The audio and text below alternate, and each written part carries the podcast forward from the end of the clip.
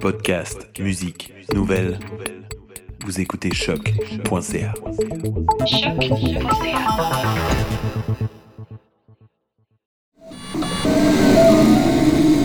Quel doux son à mes oreilles. Juste avant de parler de leur pratique de recherche-création, mettons-nous dans l'ambiance du bidouillage, Marc-André. Oui, c'est effectivement un excellent point de départ pour lancer cette émission. Je vous propose donc de m'accompagner jusqu'au fond d'un long corridor du département de communication de l'Université de Montréal. C'est là que la professeure Alexandra Kaminska et ses collaborateurs et collaboratrices s'apprêtent à lancer un nouvel espace de création et de fabrication numérique qu'ils ont nommé le Bricolab. Au moment de réaliser le reportage, il est en plein processus d'installation de leurs imprimantes 3D, fraiseuses, brodeuses et autres équipements flambant neufs. Bienvenue au Bricolab. Pour imprimer, il faut commencer par euh, euh, faire ce qu'on appelle la- le calibrage.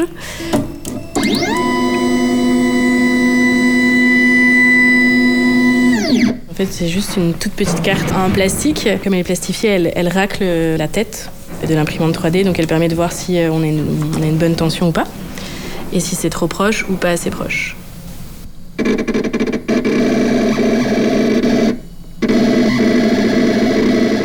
Bonjour, bienvenue au Bricolab. Euh, je suis Alexandra Kaminska, je suis professeure adjointe au département de communication à l'UDM. Euh, c'est un espace que j'ai euh, co-créé avec particulièrement mon collègue Thierry Bardini, avec l'aide de Lorna, Heaton, avec la- l'aide précieuse de Géraldine Piguet, qui est une étudiante de maîtrise, qui nous a aidés, qui est ici parmi nous aujourd'hui aussi.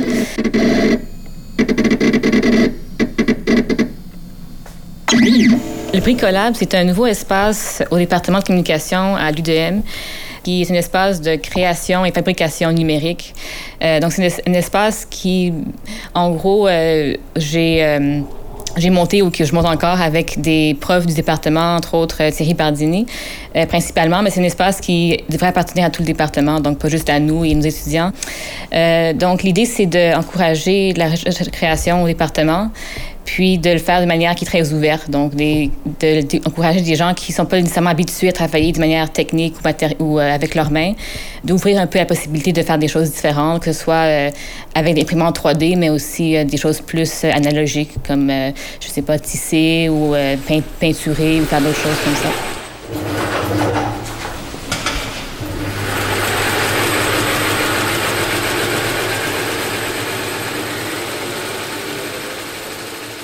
Donc, on est vraiment inspiré par les idées de critical making, donc de penser critiquement à la technologie, aux médias à travers le faire de quelque chose. Euh, donc, l'idée, c'est par exemple d'encourager des gens qui veulent faire du prototypage, euh, valoriser le processus qui mène la personne à penser à travers une sorte de, de, euh, avec les, avec les outils qu'on qu'on a en place.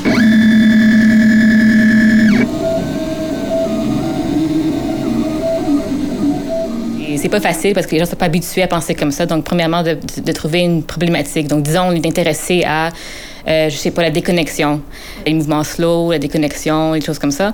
Euh, donc, disons que ça, c'est une, une chose qui nous intéresse. Donc, comment est-ce qu'on pourrait, par exemple, euh, réinventer une pratique ou une technologie qui nous encouragerait à avoir un rapport, par exemple, qui nous ralentirait dans, l'interaction? On pourrait penser au critical making comme euh, l'importance, justement, d'avoir une connaissance d'une technologie pour pouvoir vraiment la réfléchir. Donc, si je veux être critique sur quelque chose ou que je veux imaginer, spéculer, pour que je puisse un peu savoir comment ça fonctionne. Donc, c'est un peu de comprendre, euh, de comprendre le monde technique pour pouvoir ensuite le détourner.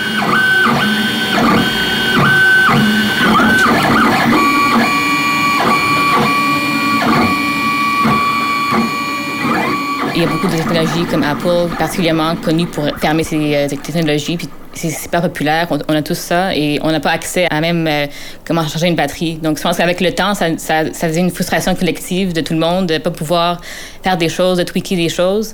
Euh, et donc, je pense que c'est- c'est de là que vient cette motivation, ce désir de pouvoir un peu, euh, d'apprendre assez pour pouvoir justement faire certaines choses et de reprendre contrôle sur le monde autour de nous qui existe. On n'est pas nécessairement un Fab Lab dans le sens, sais pas, classique si on veut du terme, euh, même, si, même si le terme lui-même est contesté, là, mais c'est-à-dire que on ne suit pas les règles du mouvement Maker ou la compagnie Make. On ne suit pas les règles nécessairement de, de la charte du MIT Lab. Euh, on n'a pas tous les outils que souvent seraient dans un, dans un euh, Fab Lab. On en a plusieurs. Donc, on a des imprimantes 3D, on a des découpeuses vinyle, mais on n'a pas, par exemple, de, découpe, de découpeuses laser.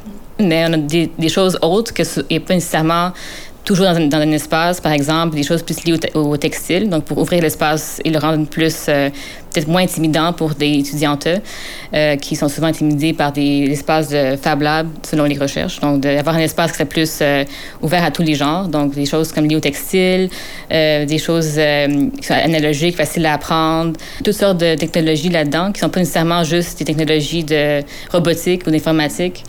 Et c'est pour ça que le terme Fab Lab Makerspace rendait pas ça tout à fait clair. Donc, on a juste pris un, inventé un nom un peu plus euh, hybride pour couvrir un peu plus de choses.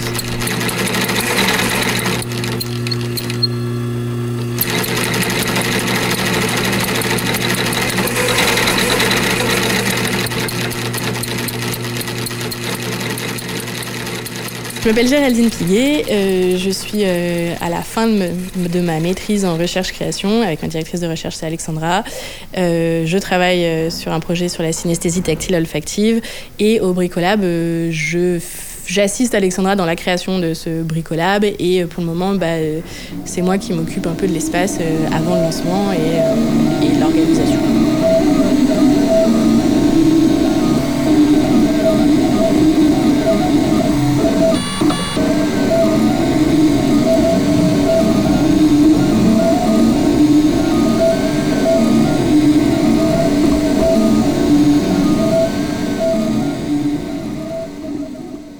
de résine là. Donc ça c'est de la résine liquide, tu vois, c'est liquide contrairement à ça qui est dur. Et tu vas le mettre dedans. Et ensuite ça va faire de la magie mais ça va comme solidifier autour de la résine. Et euh, là tu vois genre ça descend vers le haut puis ça, ça fait des ça superpose des couches.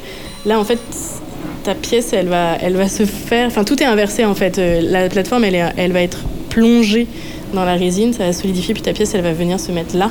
Ça va venir se coller en fait sur la plateforme en haut, et ensuite, ensuite la plateforme, elle va remonter, et dessus, il y aura la pièce. Alors qu'à l'inverse, là, sur la Ultimaker, la plateforme, elle monte, et la résine elle vient être déposée par... Enfin, c'est pas la résine, c'est du plastique qui vient être fondu sur le dessus. Donc, c'est pas du tout le même processus, et ça permet, euh, cette machine-là, la Zortrax, permet de faire des pièces avec des résines souples, donc des pièces souples. Euh, alors que là, le plastique, c'est dur, quoi.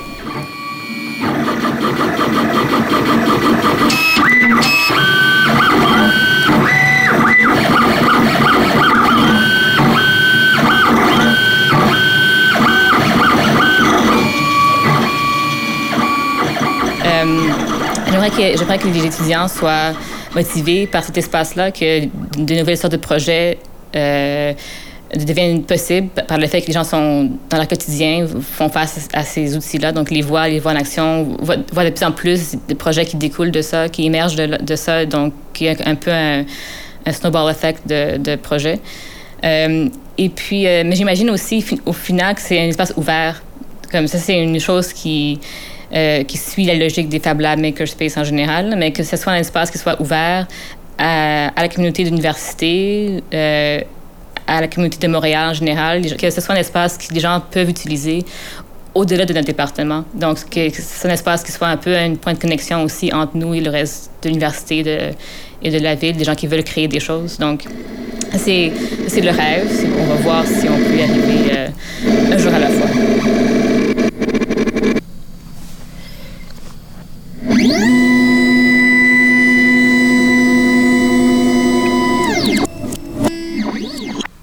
Et c'était notre incursion dans l'univers du bricolab.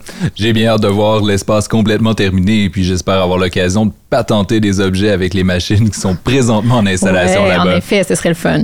oui. Cynthia, j'aimerais avoir ton opinion là-dessus, mais ce qui m'a vraiment frappé, en fait, c'est comment l'idée derrière le bricolab le fait, en fait, d'apprendre des technologies pour les réfléchir conceptuellement, euh, l'idée du critical making rejoignent beaucoup les pratiques de recherche-création, puis pas simplement les pratiques qui vont se réclamer du DIY. En fait, je pense seulement à Patil euh, pardon, qu'on a reçu à l'épisode 2. Euh, je vous invite à aller l'écouter pour ceux qui l'ont pas encore fait. Et euh, qui, elle, a appris à faire du feutre à la main pour explorer la matérialité puis la culture arménienne. Mhm.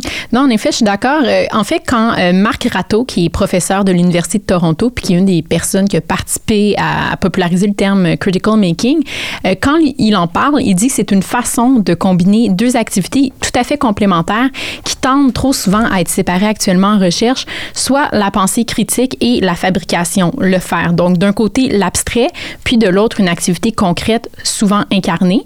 donc, c'est quelque chose qu'on fait, sais, qu'on va retrouver également en recherche-création et qu'on va faire nous-mêmes dans nos propres pratiques sans nécessairement se revendiquer du critical making. Ben, ben oui, effectivement. Puis, euh, je pense par exemple à l'utilisation créative du code euh, euh, qu'on peut faire dans un contexte d'étude des médias ou des technologies de l'information. dans mon cas, par exemple, je vais mettre la main à la pâte virtuellement pour réfléchir donc les impacts culturels, les impacts sensoriels, artistiques des technologies comme la réalité virtuelle ou l'intelligence artificielle et ça, en, le faisant, en apprenant à coder. Euh, et bon, ben ça, éventuellement, ça va mener à créer des spectacles qui peuvent être vus par le public et qui peuvent en faire l'expérience d'une différente façon. Oui, puis ce qui est bien, c'est que ça va créer de la connaissance puis une compréhension qui est comme très complexe finalement parce qu'on passe vraiment du monde des idées au monde du faire avec toutes les limitations que ça peut révéler. Exact. puis d'ailleurs, euh, ben, le, mouvement des makers, on l'a vu dans le reportage euh, avec ce que nous disait Alexandra Kaminska, c'est une communauté qui est relativement bien organisée. Elle a ses codes, ses valeurs euh, comme la créativité, la collaboration, l'innovation, l'ouverture, hein, notamment mm-hmm. autour de la philosophie open source, le partage. Pour certains, ça va même jusqu'à souhaiter euh, mettre en, branle une nouvelle révolution industrielle en se réappropriant les moyens de production les plus sophistiqués à plus petite échelle pour nous rendre autosuffisants, par exemple. Et euh, parmi les espaces qui sont destinés au making, il y en a qui portent plusieurs noms, les hackers, les makerspace, mais aussi les fameux Fab Labs. Euh, comme le laissait sous-entendre Alexandra, ben, cette appellation-là est encadrée par le MIT et la Fab Foundation, les MIT qui sont à l'origine du premier Fab Fab Lab en 2001. Et le recours à cette appellation-là, euh, en fait, repose sur le fait de se souscrire à une charte euh, dont les trois principes principaux sont assez simples être ouvert au public, posséder un inventaire minimum d'équipements et puis participer au réseau global des Fab Labs. On va euh, mettre la charte pour les curieux sur notre site web rec.hexagram.ca. Et puis bien c'est ça, j'imagine que ce type d'organisation-là euh, lui-même est propice au détournement. Oui, tout à fait. C'est vraiment pas tous les adeptes du DIY qui adhèrent spécifiquement euh, à ces appellations, à la fameuse charte ou même à l'ensemble euh, des valeurs et des pratiques du mouvement maker. Par exemple, quand on parle d'indépendance, d'action politique, ben c'est aussi un mouvement qui est en train d'être repris par des grandes corporations qui veulent nous vendre des choses, faut qu'on se le dise. donc ça peut être réapproprié de toutes sortes de façons et on va avoir la chance en fait d'y revenir là, avec nos invités lors de la table ronde tantôt. Et puis, juste en terminant, euh, pour tous ceux qui voudraient en savoir un peu plus sur le Bricolab, rendez-vous au facebook.com barre oblique Bricolab MTL en un seul mot.